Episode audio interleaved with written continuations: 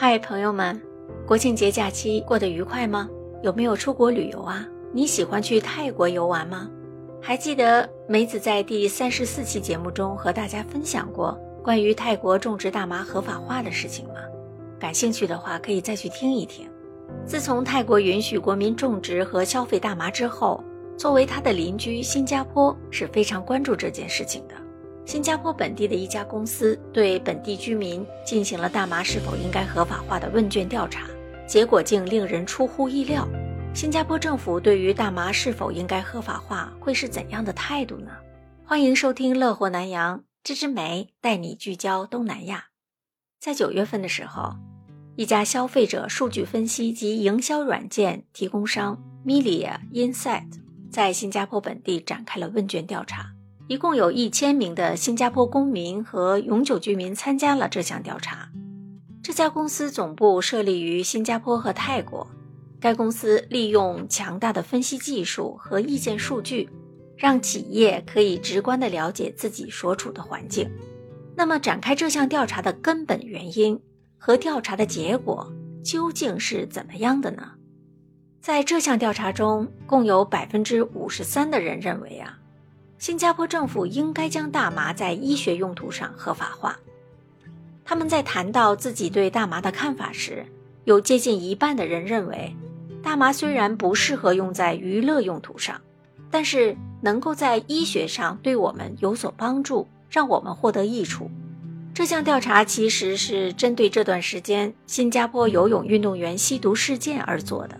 今年下半年开始，新加坡游泳名将约瑟琳·林香启和张政伟都被爆出了他们曾在海外吸食毒品。尽管三位运动员都曾代表新加坡在国家级运动会上赢得了奖牌，但是新加坡体育理事已暂停了他们一个月的高水平运动计划下的资助。目前还在服军役的约瑟琳也被武装部队拒绝在服役期间再次请假备赛了。所以，新加坡的态度非常明确。对于调查中提到的大麻是否应该合法化，新加坡中央速毒局曾出过一本手册，里面详细列出了有关大麻的危害，其中特别指出了，尽管大麻有助于治疗少数疾病，但目前有其他合法医治相关病症的医疗手段，因此。完全不需要使用非法物质。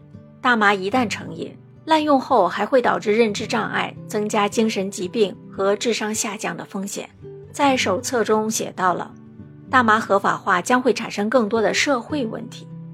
在大麻合法化的国家和城市，比如说荷兰，还有阿姆斯特丹市，就经常出现神志恍惚的学生。这是由于宽松的法律管制，让学生容易接触大麻。进而吸食大麻。从长远来看，大麻合法化将导致吸毒者产生更多的健康问题，这将对国家的保健体系和成本带来重大的负担。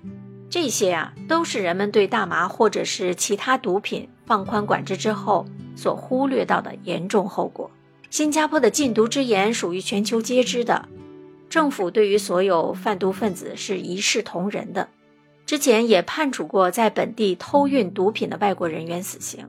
自从泰国允许国民种植和消费大麻之后，给新加坡本地的禁毒行动就加大了难度。因为新加坡人啊也很喜欢去泰国旅游，新加坡政府也一再呼吁国人在旅游的时候依旧遵守新加坡的法律。